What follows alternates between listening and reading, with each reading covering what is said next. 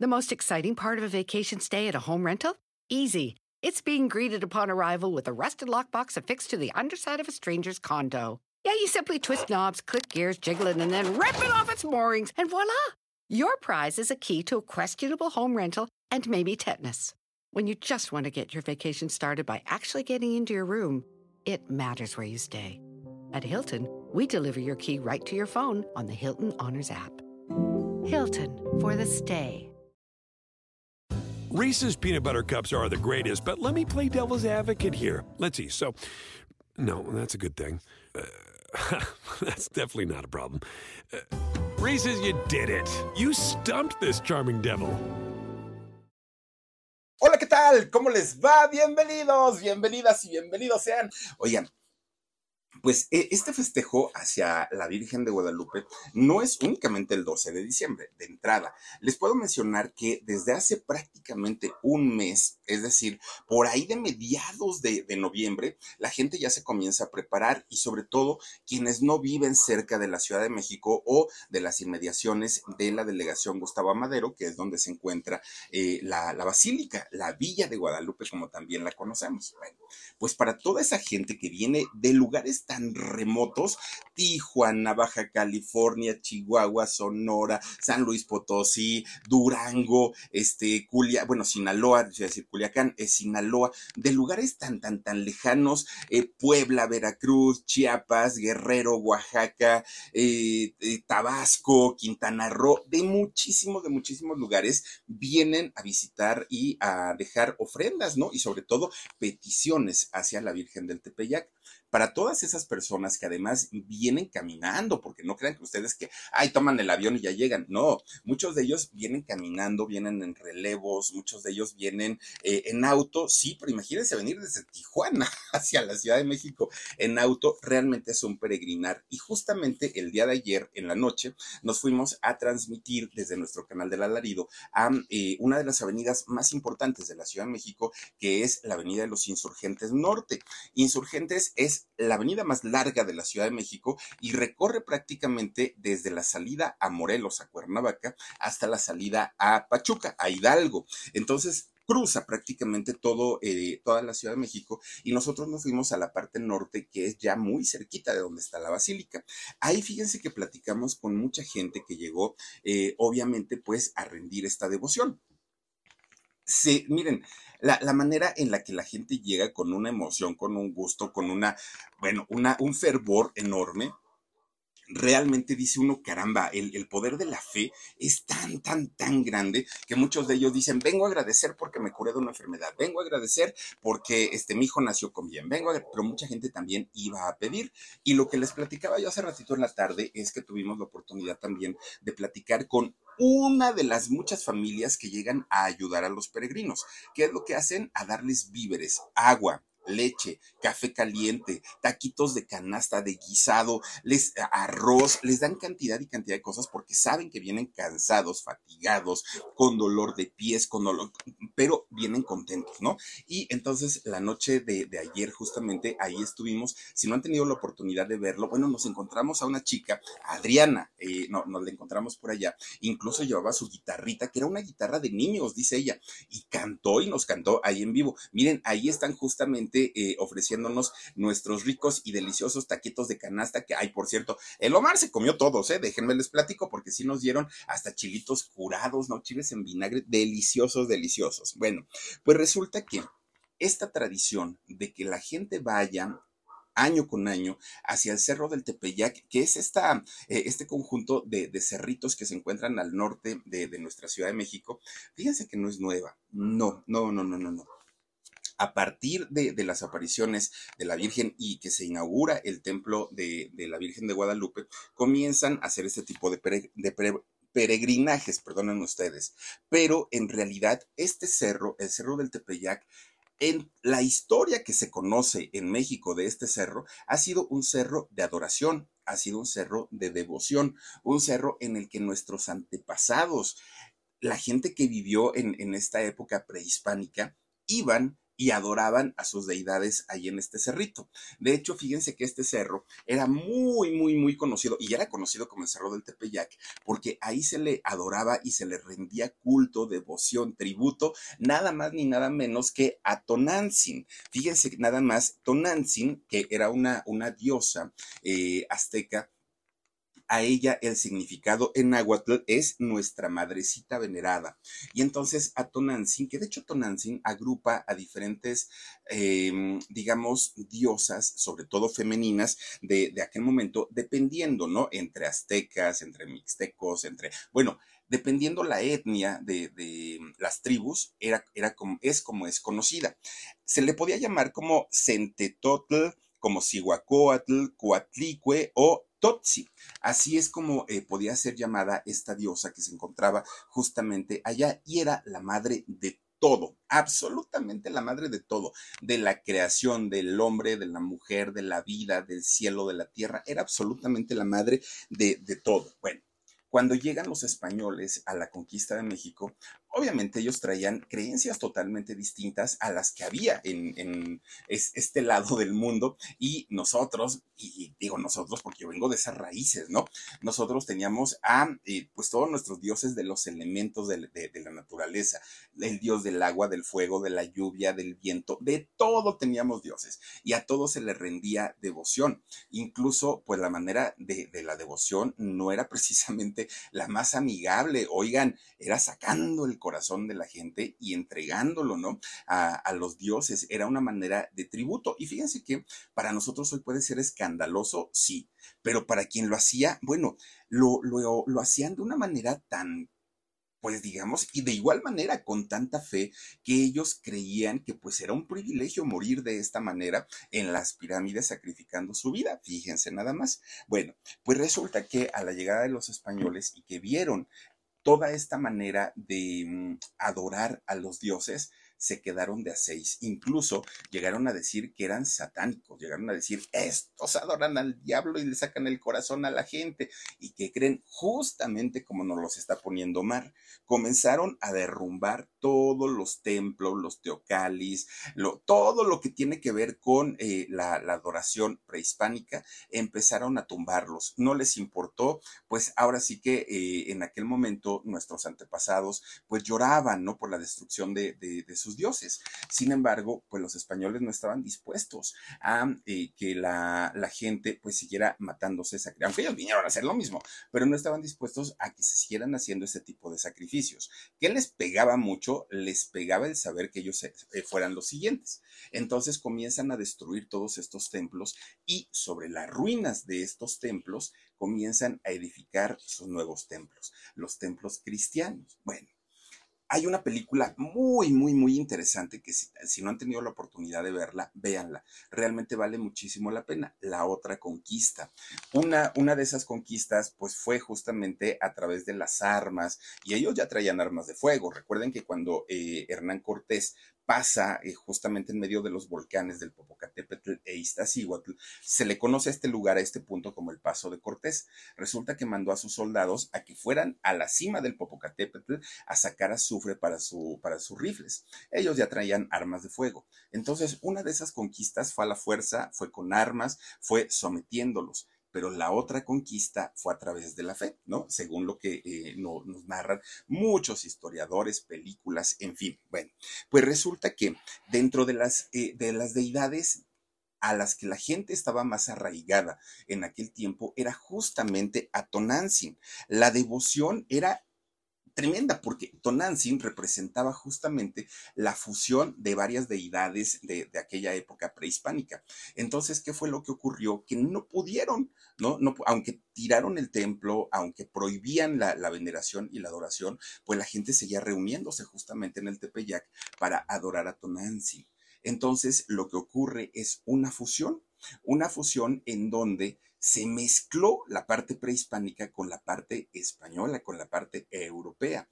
Y de esta manera es como comenzaría la historia que hoy conocemos y que arranca en el año de 1531.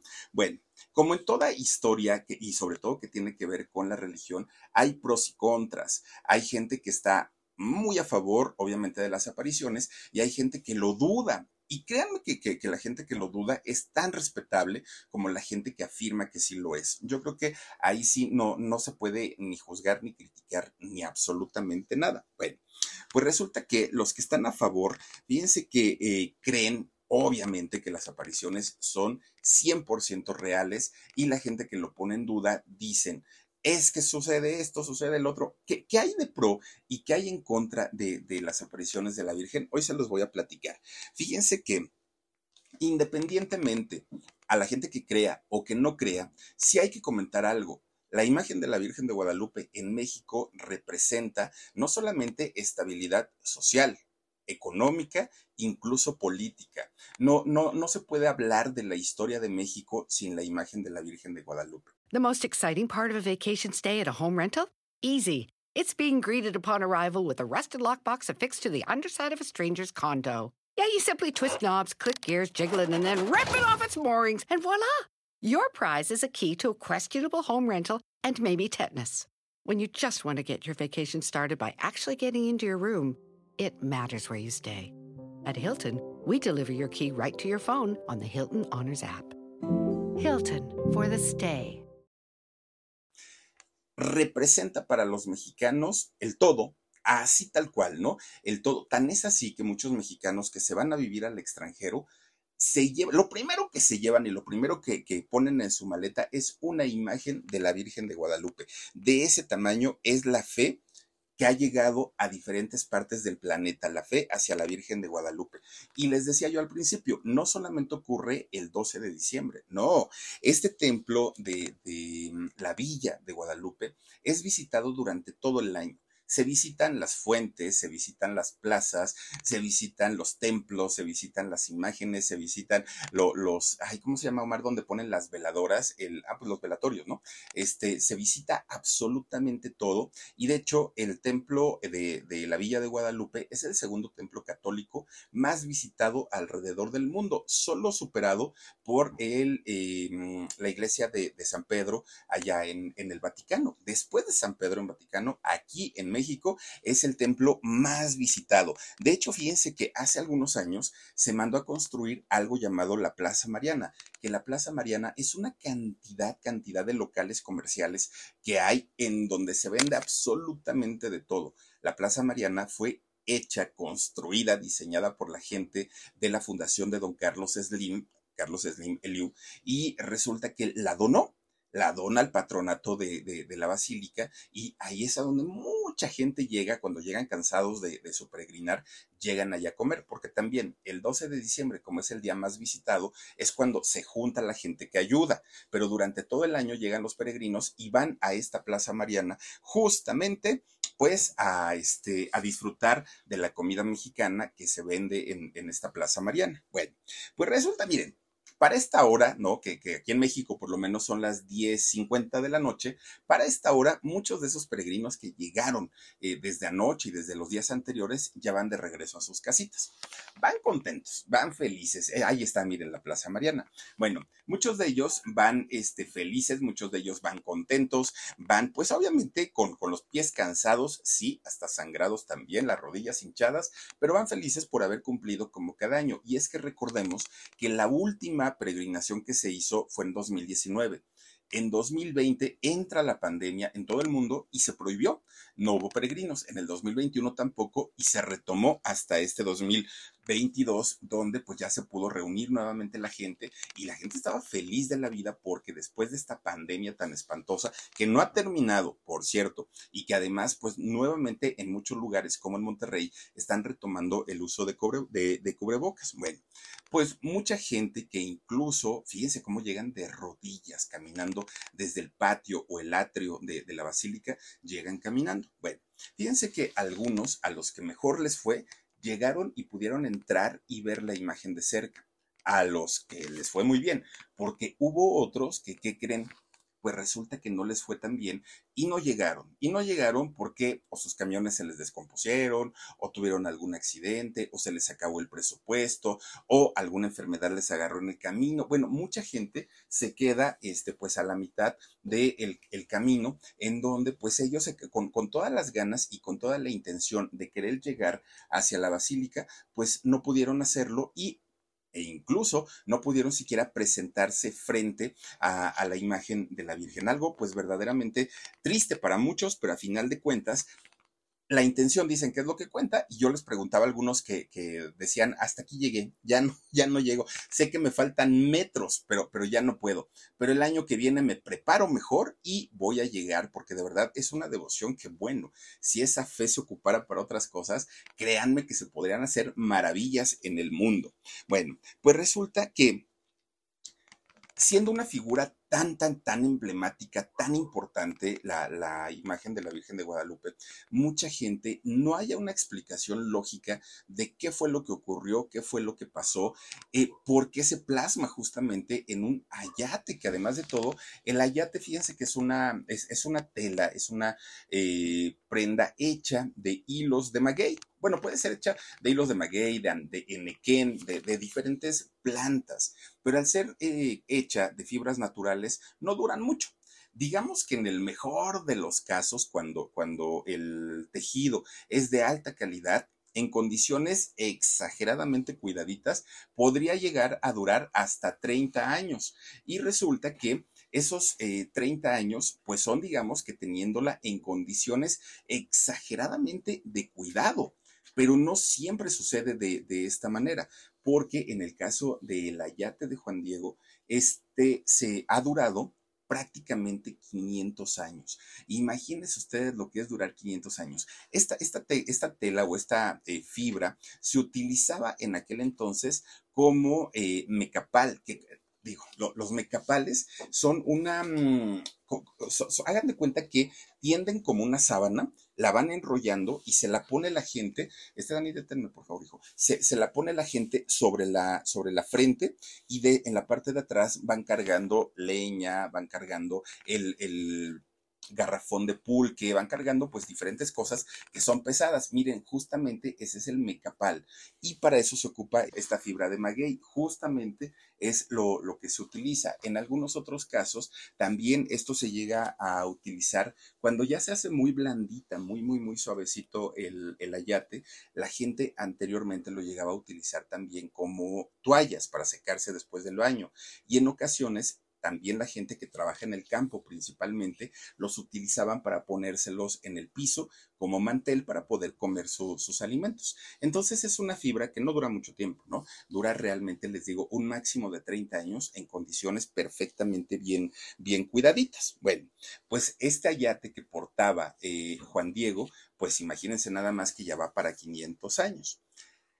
Se sabe perfectamente que hubo cuatro apariciones en, en, aquel 1931, diciembre. De hecho, la primera se da el 9 de diciembre de 1931. Era un sábado, 9, 9 de diciembre de 1931, cuando Juan Diego, un indígena chichimeca, iba de camino, ¿no? De, de, de, camino porque él iba a Tlatelolco, que en Tlatelolco lo estaban evangelizando. Le estaban dando como su catecismo, hagan de cuenta, a Juan Diego que para aquel momento, siempre en las películas o en las imágenes, nos pintan a un Juan Diego jovencito, ¿no? Así es como, lo, como tenemos la idea. En realidad, Juan Diego ya tenía 54 años cuando eh, ocurre este suceso de la Virgen de Guadalupe. Resulta que él tenía 54 años y fíjense que ya era viudo. De hecho, él era casado, estaba casado con una mujer de nombre Lucía y Lucía para aquel momento ya había muerto. Fíjense nada más. Bueno, pues resulta entonces que con sus 56 años, creo que dije 54, pero son 56 años, Juan Diego, de camino justamente hacia Tlatelolco, cruzando por el cerro del Tepeyac, pues resulta que escucha la voz y una voz muy dulce, mucho, mucho, muy dulce, y le pide que por favor vaya con eh, Fray Juan de Zumárraga a decirle que le eh, construyera un templo justamente ahí en el, pues en el cerro, ¿no? Y resulta que para aquel momento, fíjense que Fray Juan de Zumárraga, él vivía en el centro, en el meritito centro de la Ciudad de México, en la calle de Moneda. Ahí vivía Fray Juan de Zumárraga, eh, ahí tenía su casa, a un lado de, lo que, de, de, donde hoy está la catedral y el Palacio Nacional, ahí vivía en la calle de, Moneda. Bueno, es justamente después de la cuarta aparición donde eh, lleva la prueba de las flores, ¿no? La prueba de las rosas, aquella eh, imagen que, bueno, es la que existe hasta el día de hoy. ¿Cómo es que sabemos que ocurrieron estos hechos? ¿Cómo es que sabemos que, las cosas se dieron de esta manera? Porque esto sí hay que dejarlo muy claro, no es un relato bíblico. La existencia de la Virgen de Guadalupe no la vamos a encontrar en ningún texto bíblico. De hecho, todo esto se, escribe y se deja constancia de ello a través de un texto en náhuatl, un texto que eh, se, se publicó en 1900 49, por ahí más o menos, y el texto se llama Nican Mopua. Este, este texto, fíjense que de hecho fue escrito por otro indígena, un indígena de nombre Antonio Valeriano. Bueno, resulta que Antonio Valeriano era un indígena, pero de aquellos más preparados. Dicen que la Malincha, bueno, que hablaba eh, no solamente castellano, sino que hablaba también náhuatl.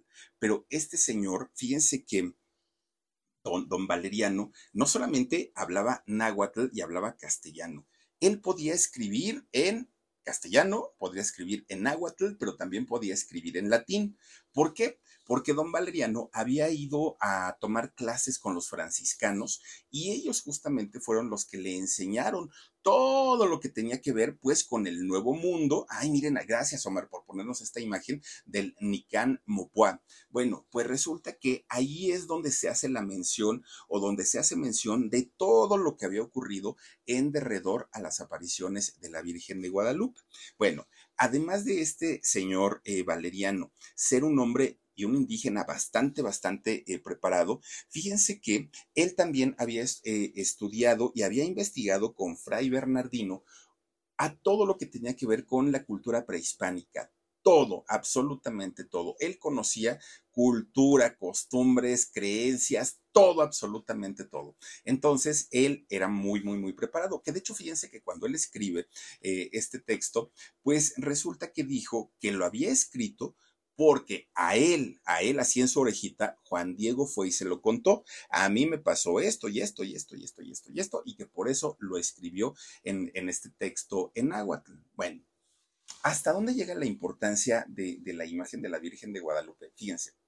Cuando, cuando, finalmente los mexicanos llegan al hartazgo de la, la, represión y de la opresión española y de tener que rendirles tributo económico y todo esto, y que se levantan en armas todos los mexicanos en el año de 1810 con la independencia de México al frente, el cura Hidalgo, el padre Hidalgo que hace sonar las campanas, el estandarte de batalla del cura Hidalgo fue la imagen o el estandarte de la Virgen de Guadalupe.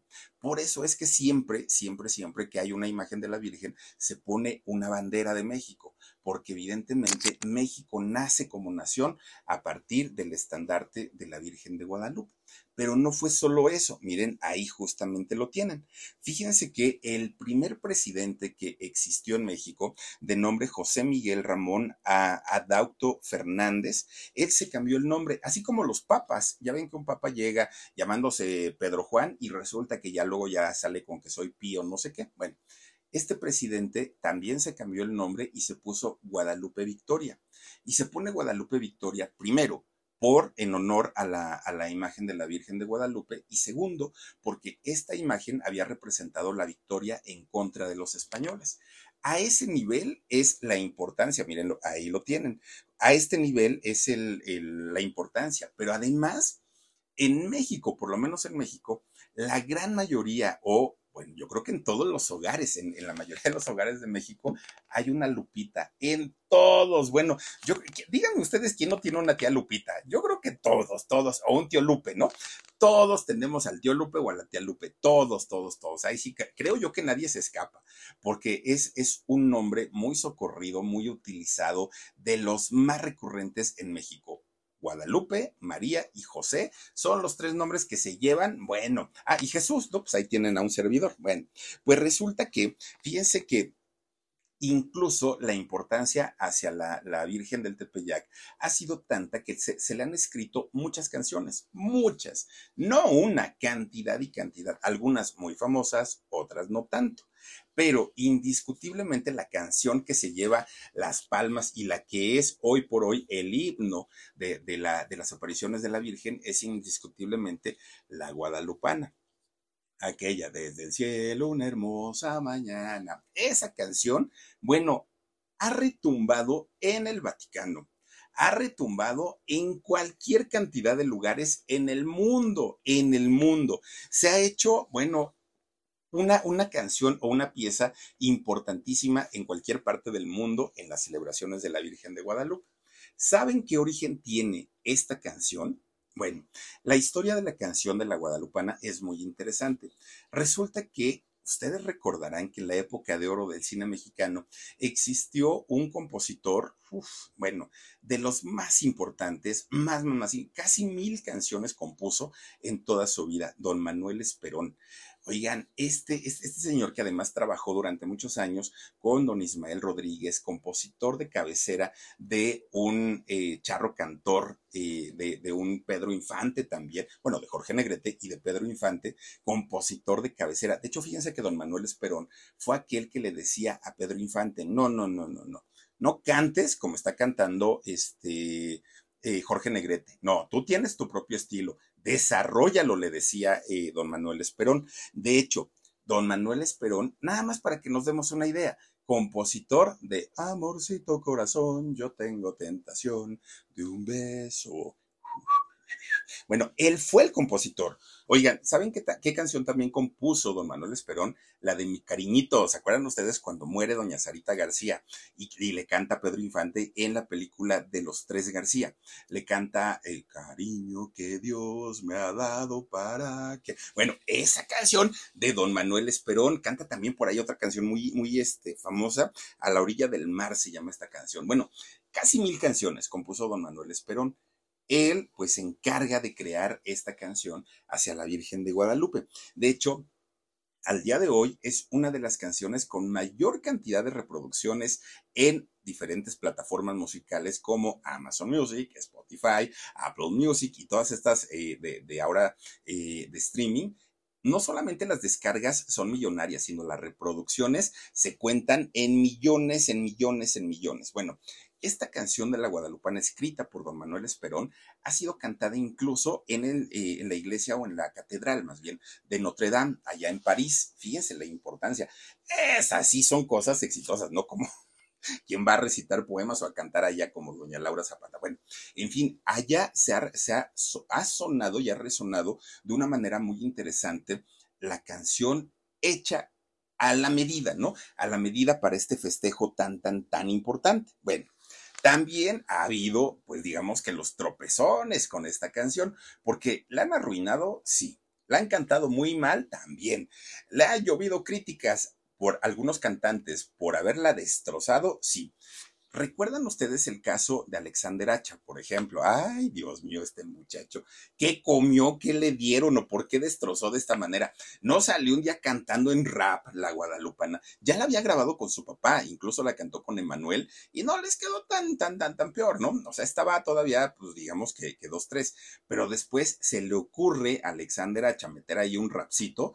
Bueno, si, si les digo se lo acabaron, es poco, lo destrozaron. ¿Cómo es posible? Pues que, que un, un, cantante que además, déjenme les digo que la familia de Emanuel son católicos y guadalupanos de hueso colorado. Entonces no se entendía cómo es que Alexander Hacha, siendo muy católico, se hubiera atrevido a destrozar de una manera tan espantosa, pues esta canción de don Manuel Esperón y que mucha gente ha adoptado como propia. Ya no es de don Manuel Esperón, ya no le pertenece, ahora es justamente pues de, del pueblo de México. Bueno, pues miren, para que nos demos una idea, en el Vaticano o eh, la gente ya directamente, pues de la, de, la alta jerarquía de la Iglesia Católica, solamente reconocen dos objetos como divinos, es decir, como eh, pues milagrosos. Uno es el sudario de Turín, el, el, sudario, recuerdan ustedes esta manta que plasma la imagen de Cristo, y otra es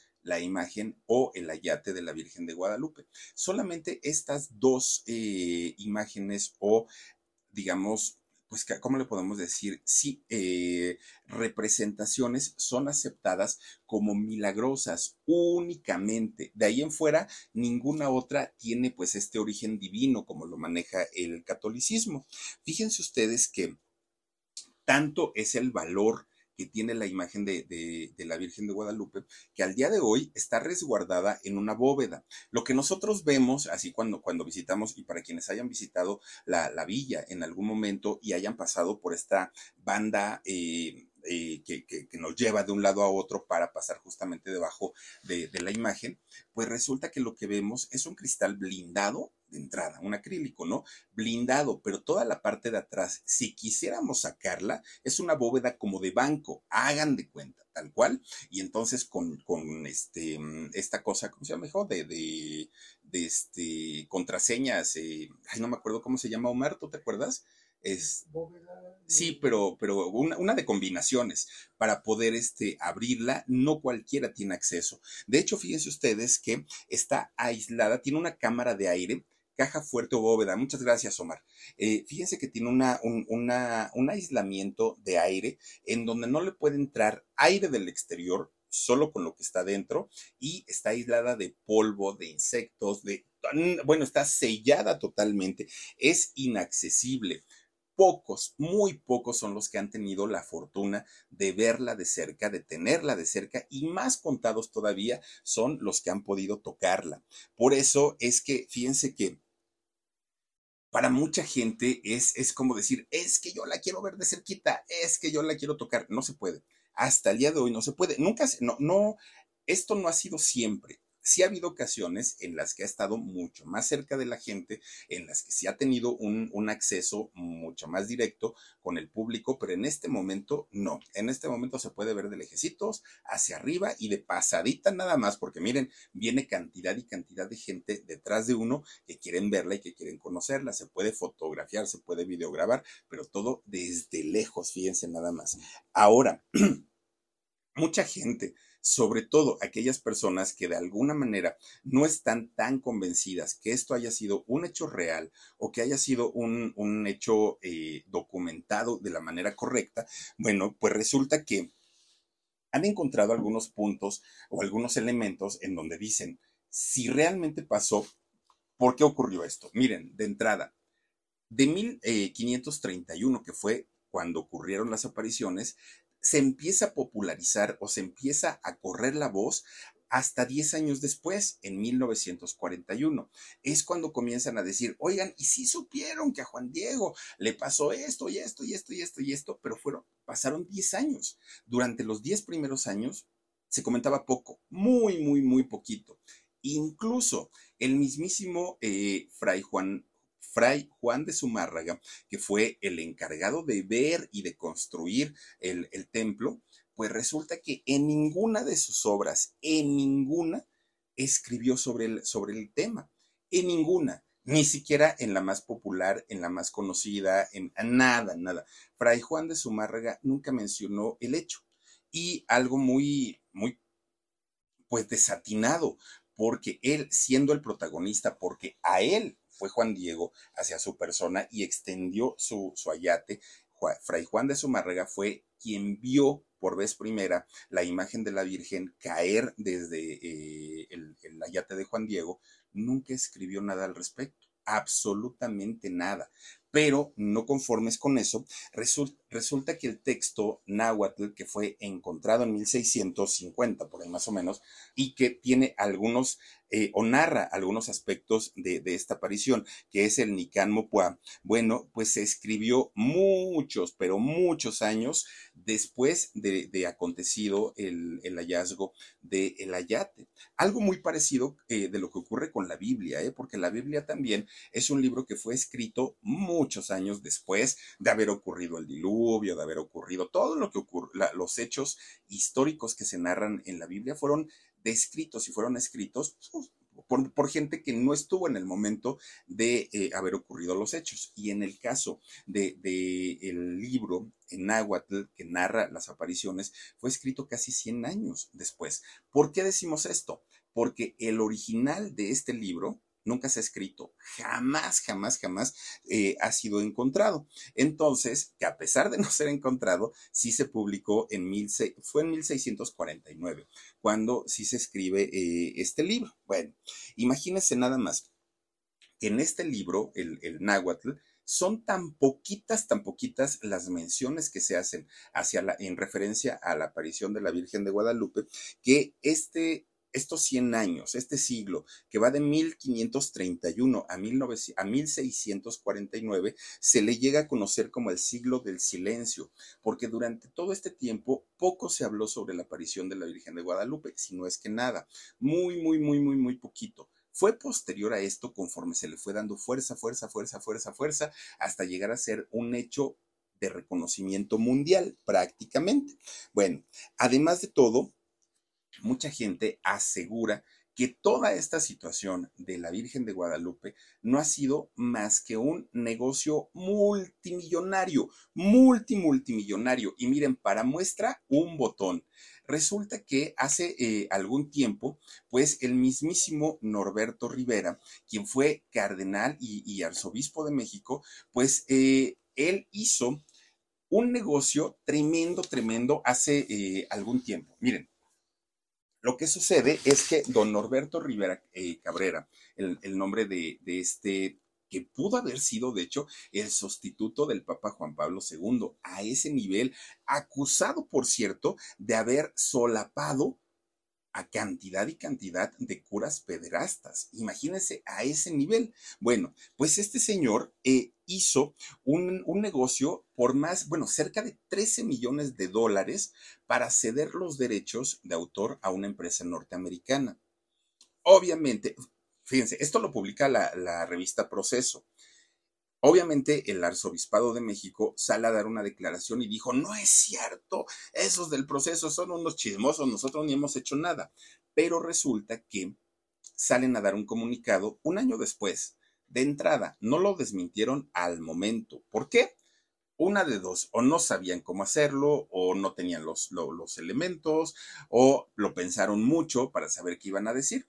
Y cuando por fin, después de un año, salen a decir y, a dar un comunicado en donde desmentían a la revista Proceso y que no era cierto, y, y no era cierta la historia de que Norberto había vendido los derechos de la Virgen de Guadalupe a una empresa norteamericana, salieron a decir, bueno, así tanto como venta, no. Si hay un contrato con esa, con esa empresa americana, sí, sí lo hay, pero no es por los derechos, porque cualquier persona en todo el mundo puede hacer, distribuir la imagen de la Virgen. No, no, no. Fue un acuerdo en donde se nos pagó un dinero, pero ¿qué creen? No podemos decir, este, pues, pues, ni cantidades, ni qué es lo que incluye. Eso es secrecía, no podemos decirlo. Lo que sí les decimos es que, pues, este eh, contrato se hizo solamente por cinco años. Si después de esos cinco años la empresa de Estados Unidos y nosotros este, eh, lo, logramos llegar a otro acuerdo, pues se renueva.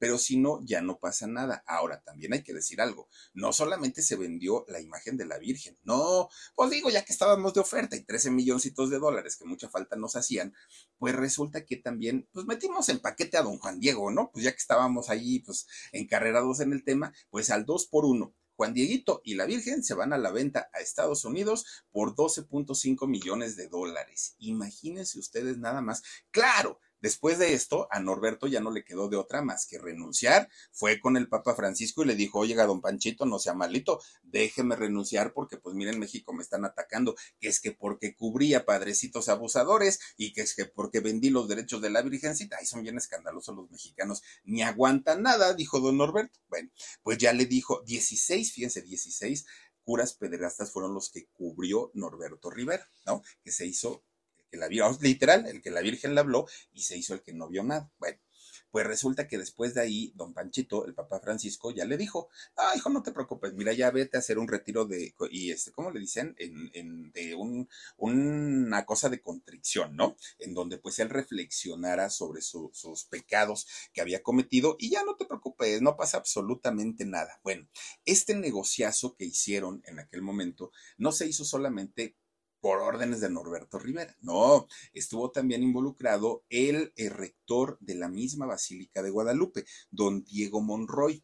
Resulta que entre los dos se echaban la pelotita, fuiste tú, no, pero fuiste tú, pero ahora que le decimos a la prensa, pero ahora que cuentan le decimos a los mexicanos, pero mientras, doce y medio milloncitos de dólares ya se los habían pues, embolsado, ¿no? Ahora sí que a costa de una imagen tan venerada, tan respetada por todos los mexicanos, menos por los que deberían de cuidar justamente a esta imagen. Bueno, pues resulta que Biotran se llama la empresa norteamericana con quienes hicieron eh, este negociazo, negociazo. Pero ¿qué creen? Después de esto, resulta que otro periodicazo para eh, pues quienes dirigen la, Iglesia Católica. Hay una periodista de nombre Silvia Ribeiro. Resulta que ella empieza a indagar, indagar y dijo, ay no, don Norberto, no creo que nomás haya hecho esos, esos negocios. Algo turbio por ahí debe haber que le empieza rasqui, rasqui, rasqui, rasqui, híjole, que se va encontrando que desde junio del año 2002 la imagen de la Virgen de Guadalupe ya le pertenecía a un chino, fíjense nada más lo que son las cosas, de nombre Gu Yon Lin, y se lo vendió en 2.400 pesos mexicanos. Le dieron un permiso para que pudiera eh, hacer sus productos y venderlos. Pero decía, la iglesia se, se mm, cubría diciendo, Sí, pero solamente son las, las vírgenes que tienen los foquitos. Las que no tienen foquitos, de esas no tienen ningún permiso el chino para, para poder hacer sus negocios. Bueno, el coraje, el repudio y el rechazo de los mexicanos hacia Norberto y sus negocios sucios y turbios hicieron que al día de hoy, pregúntenme dónde está Norberto, no, hombre, pues él dijo patitas, ¿para qué las quiero? Ahí se ven, ¿no? Yo ya no quiero estar aquí porque pues creo que ahorita van a empezar a rascar, a rascar, a rascar y váyanse ustedes a saber qué es lo que sucede. Por eso es que fíjense que eh, quien era en aquel momento el director general del Instituto Mexicano de la Propiedad Industrial, él dijo que no había ningún eh, sustento jurídico para negarle el registro de la marca a este comerciante chino. Es decir, que el permiso que se le dio al chino fue real y que sí sucedió. No sé si la cantidad esté correcta o, no, pero la cantidad que haya sido, a final de cuentas, se la, se la pagaron a la iglesia. Y ahora lo interesante, ¿dónde quedó ese dinero? ¿Dónde está? Porque hablamos prácticamente de 13 millones de dólares, que bueno, es una fortuna. Y pues hasta donde entendemos, pues creo que nunca ha habido eh, un, pues como una explicación de lo que se hace con los recursos de la iglesia. Y estamos hablando de dos temas diferentes. Uno, la iglesia y otro, la imagen de la Virgen. Son dos temas totalmente distintos porque la iglesia es donde hacen este tipo de negocios. La imagen de la Virgen es la representación de la fe de los mexicanos. Bueno, pues resulta, miren nada más, después de todo, eh, eh, de toda esta situación de la venta al mejor postor hacia la imagen de la Virgen, pues mucha gente ha quedado desilusionada y ha quedado decepcionada, ¿no? Porque pues la gente lo hace de una manera limpia, de una manera sana, y para que vengan estas personas a enriquecerse y a hacer de las suyas con algo que además no les pertenece, pues claro que la gente queda muy eh, lastimada. Pero resulta que cuando regresan nuevamente a la fe es cuando conocen todas las historias por las que ha pasado la imagen de la Virgen. ¿Cómo qué? ¿Sabían ustedes que la imagen, el ayate, ha sido sacada de la basílica en diferentes ocasiones? Resulta que hace muchos años, por ahí de, 1900, de 1629, 1630 hasta el 34, México sufrió una de las peores inundaciones en toda su historia, la gran inundación de la Ciudad de México. Resulta que pues los capitalinos estaban desolados, estaban tristes, pues fue una tragedia de una gran magnitud. Y entonces, pues se decide sacar la imagen de, la Virgen de la Basílica de la Viejita y eh, sacarla en peregrinación. La sacaron a recorrer las diferentes calles, principalmente del centro eh, histórico, como en un mensaje de apoyo y de solidaridad hacia toda la gente que pues estaba pasando por malos momentos. Después de ahí, de esta peregrinación, procesión, perdón, después de esta procesión, la imagen fue llevada a la catedral, dentro de la catedral. Ahí fue colocada y estuvo durante tres años. Imagínense nada más. Una vez que empezó otra vez México a recobrar pues, pues todo lo, que había sucedido después de la, de la inundación, fue regresada hacia la villa viejita, ¿no? La, la iglesia viejita. Ahí fue colocada en esta basílica y estaba bien. De repente, uno de los trabajadores, de los muchos trabajadores que han estado al cargo y al cuidado del, cuadro de la imagen, resulta que estaba limpiando el marco, que en aquel momento era un marco de, de plata. Entonces lo estaba este, limpiando con un producto con ácido nítrico. Y resulta que de repente este frasco se le cae a este señor y el ácido nítrico cae sobre la yate. Bueno, todo el mundo dijo, ya, hasta aquí llegó, se le va a hacer tremendo hoyo, pero ¿qué creen? Resulta que nada le sucedió, nada le pasó. Prácticamente quedó intacto. Resulta que después, años, prácticamente, pues no sé cuánto tiempo, ¿no? Pero, pero años después de eso, en 1921, en noviembre, para ser exactos, de 1921, estaba iniciando, bueno, se estaba gestando, de hecho, la guerra cristera aquella guerra en donde el gobierno se puso en oposición total hacia la religión, específicamente hacia la, religión católica. Bueno, estaban destruyendo todo, todo, todo, todo, ¿no? Porque no querían, de acuerdo al gobierno, en aquellos años que hubiera manipulación, que hubiera todo esto. Bueno, pues resulta que entra un hombre a la basílica, a la viejita, la nueva fue inaugurada en el año 76, 1976. Entonces entra un hombre vestido de, obrero, y resulta que llevaba un arreglo enorme, enorme, enorme de flores. Que bueno, cuando, cuando lo vieron entrar, dijeron, ay, qué buena onda, ¿no? Miren que, que, trae tremendo arreglo de flores para la Virgen. Sí, lo coloca a los pies del altar donde se encontraba la Virgen. Lo que no sabían es que ese enorme, enorme arreglo de flores dentro llevaba dinamita. Imagínense ustedes. De repente, este hombre se va, ¿no? Se, se fue. De repente hay un estallido enorme dentro de la basílica, enorme, imagínense. Y luego, pues tan altos, ¿no? Estos templos, resulta que se oye la explosión. Junto había un crucifijo, un Cristo de, de metal, fíjense nada más. Bueno, el Cristo quedó doblado, pero así totalmente doblado. Salen las autoridades de la basílica a decir, pues sí, fue el atentado fue en contra de la Virgen, hay que ver qué es lo que podemos rescatar. Pues miren, para la pues ahora sí que para la sorpresa de mucha gente, el marco, el vidrio que cubría la imagen y la propia imagen estaban intactas.